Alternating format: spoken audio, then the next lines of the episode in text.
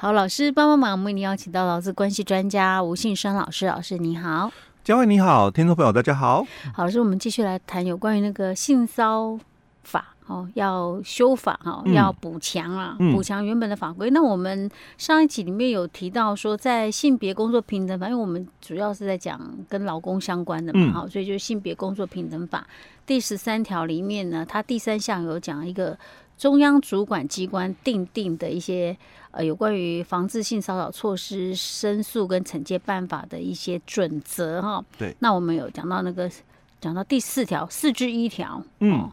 OK，然后我们今天要继续来谈，对不对？对。嗯。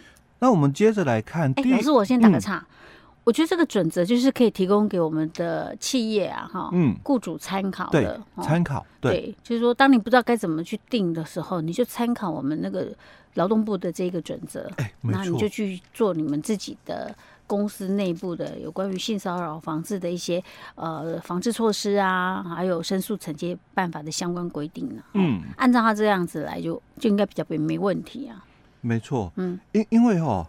我我们这个嗯十三条的一个处罚哦，违反十三条这个处罚哦，其实说真的蛮重的，对，他罚很重，对，十万块起跳，对，啊，最高会罚五十万。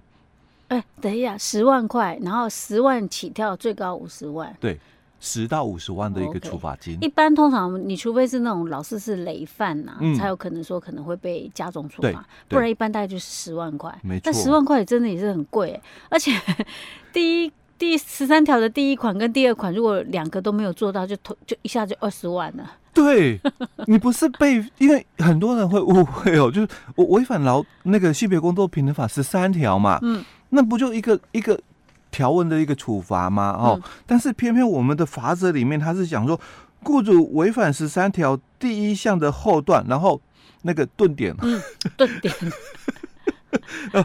第二项规定的话，就处那个十万到五十万的一个罚款。嗯，哎，所以等于说，如果你两个都中奖嘛，就是两个都没有做到嘛，哦，那就是罚二十万，至少二十万呐。对，因为你有可能会被再加成上去。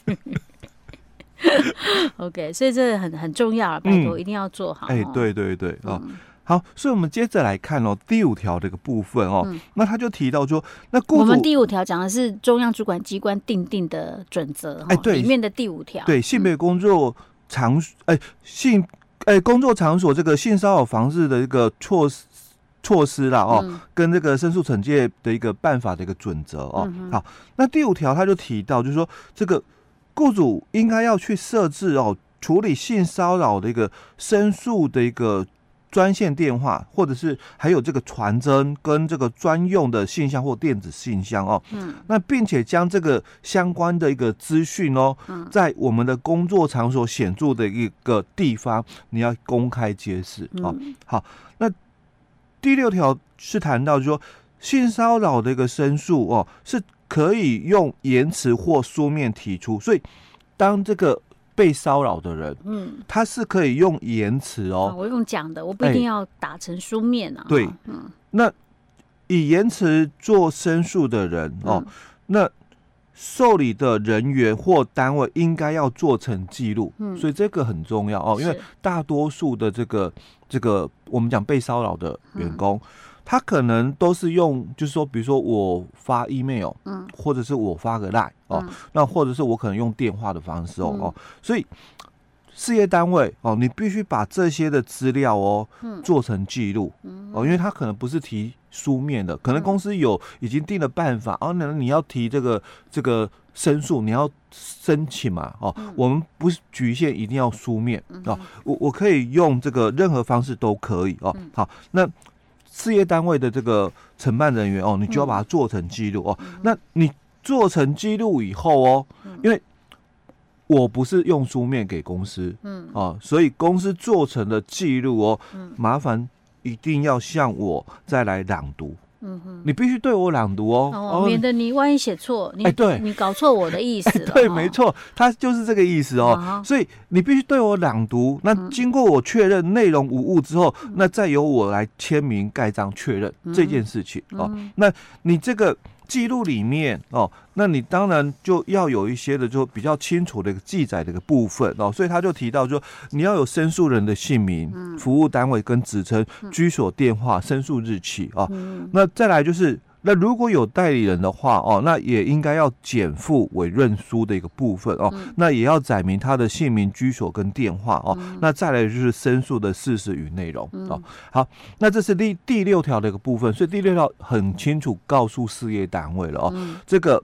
被骚扰的这个员工，嗯、其实他用口头的方式哦，嗯、向公司提申诉就可以。哦、那公司是有义务哦。哦把它做成记录，是你不要以为说他就是跟你讲讲，然后你就当他是口头报告，你就随便安抚一下就算了哦，不可以这样子。而且哦，以为就这样子讲讲，然后就没下文哦。嗯，哎，那这个就很严重的一个处罚，就我们刚刚讲的，哎，你你可能这样子的话，你就违反了这个是性别工作平等法第十三条的第二项，嗯，你没有做出立即有效的一个这个补救措施了。好，OK。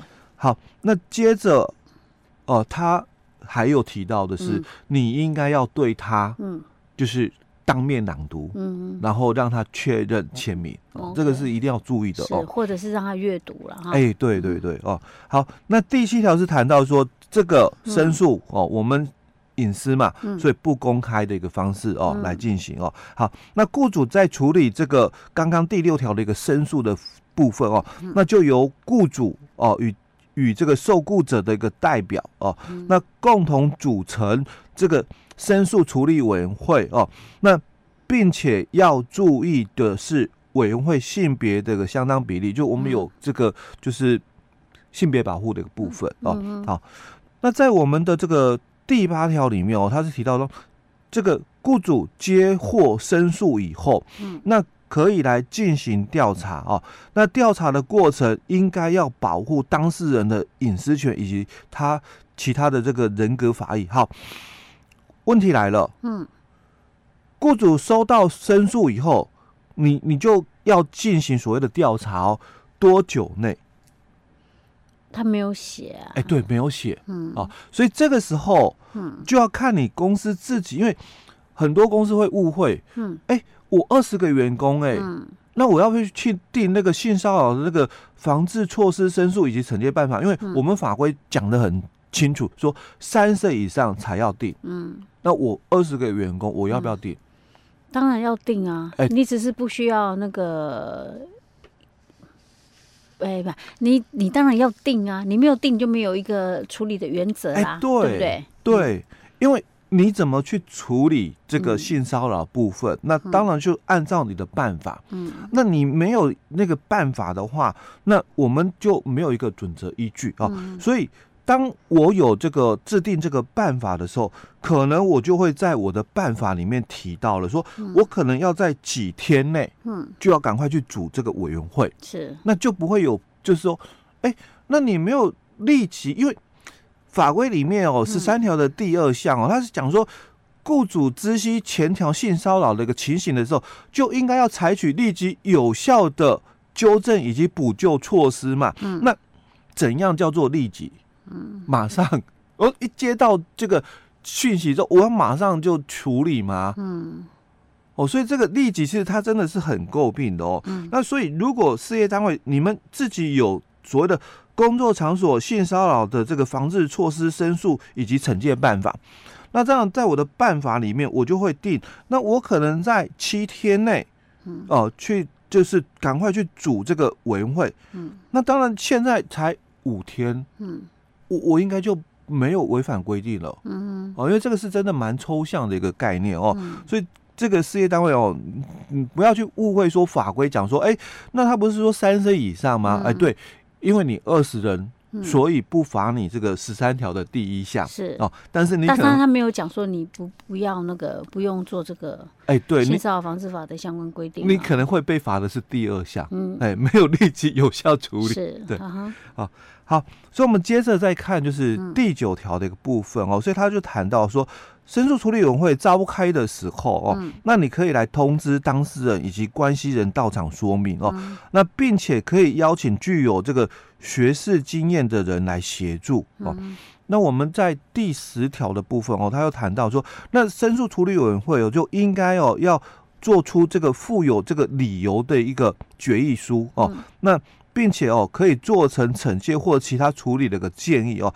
那前项的决议哦、嗯、哦应该要有。书面的方式哦，来通知申诉人以及这个申诉的相对人，还有雇主。嗯，哦，所以这里一定要记得哦。他这个申诉相对人就是指那个骚扰人的人嘛？哎，对，骚扰者哦，那一定要用书面哦。所以这里讲的很清楚，一定要用书面哦。嗯，那我们在十一条是很清楚提到，那这个调查的时间多久？嗯，哦，你做这个调查多久？所以十一条是讲的很清楚。他说这个。申诉就应该从这个提出之后哦，两个月内结案哦。那当然，他也有提到必要的时候，你可以再延长一个月，但是他有提到你应该要通知当事人。哦，所以如果你都有符合这么的流程，嗯，那你当然就不会就是违反了我们十三条第二项里面提到没有采取立即有效的纠正以及补救措施。哦，OK，只是。感觉上他这个时间跟我们的立即及那个 呃补救好像有一点点落差。哎，对，对，所以他这个因为法条这样子讲，其实真的非常非常的一个抽象。嗯、你说怎么叫立即？马上吗？嗯，因为我们看到“立即”两个字就会想到嘛，嗯、联想到哎，那应该马上才对。对，哎、但实际上有些案件真的也没有办法立即啊。哎，对对对。OK，好，老师，那这是呃我们。这个我们在分享的这个吧后面还有一点点哎，哎，后面还有对。OK，好，我们放到下一集再继续跟大家分享哈。